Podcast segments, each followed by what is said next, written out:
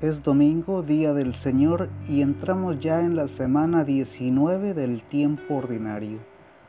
Reflexionamos con el Santo Evangelio según San Mateo, capítulo 14, versículos 22 al 33.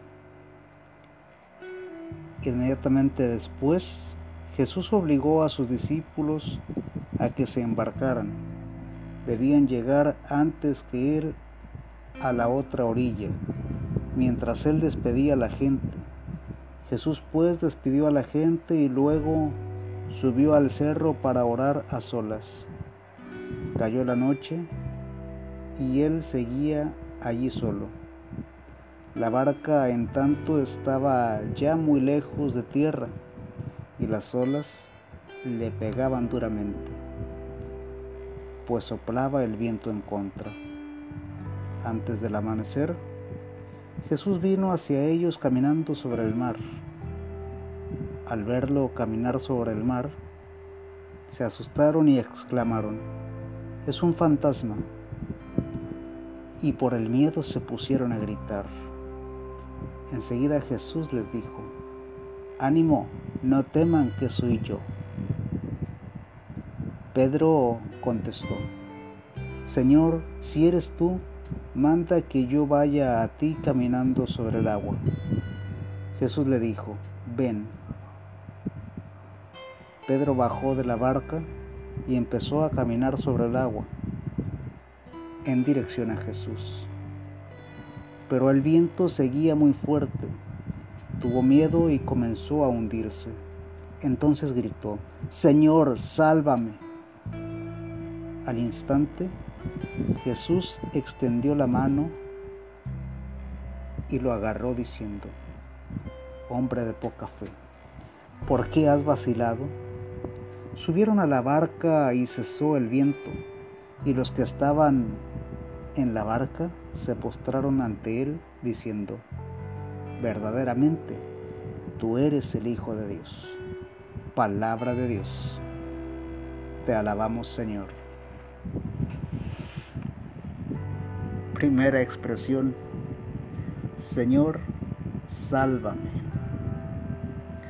Esa debiera ser la expresión de cada uno de nosotros, queridos hermanos, cuando tenemos una dificultad.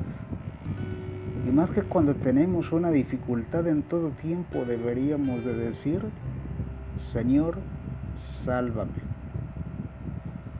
que tenemos la certeza por las escrituras y por nuestra propia experiencia de que cuando invocamos el nombre de Jesús, las situaciones cambian.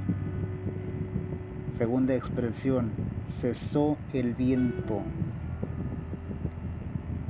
Todo se pone en calma cuando Jesús está cerca de nosotros. Y para eso no hay más que tener una relación con Él cercana de todos los días, de cada momento, en la oración, en el estudio de la palabra, siempre buscando esa relación, ese encuentro diario con Él. Si se puede, en los sacramentos, sea la confesión, sea la Eucaristía, siempre estar cerca de Jesús. Verdaderamente, tú eres el Hijo de Dios. Es la tercera expresión, la expresión final para esta reflexión, para decir que en todo tiempo debemos reconocer que Jesús es el Hijo de Dios y que está aquí con nosotros, que se ha quedado en la Eucaristía, que se ha quedado en la palabra y en todo lo que está a nuestro alrededor para que tengamos confianza y vivamos en plenitud. El Señor nos bendiga, nos guarde de todo mal y nos lleve a la vida eterna. Amén.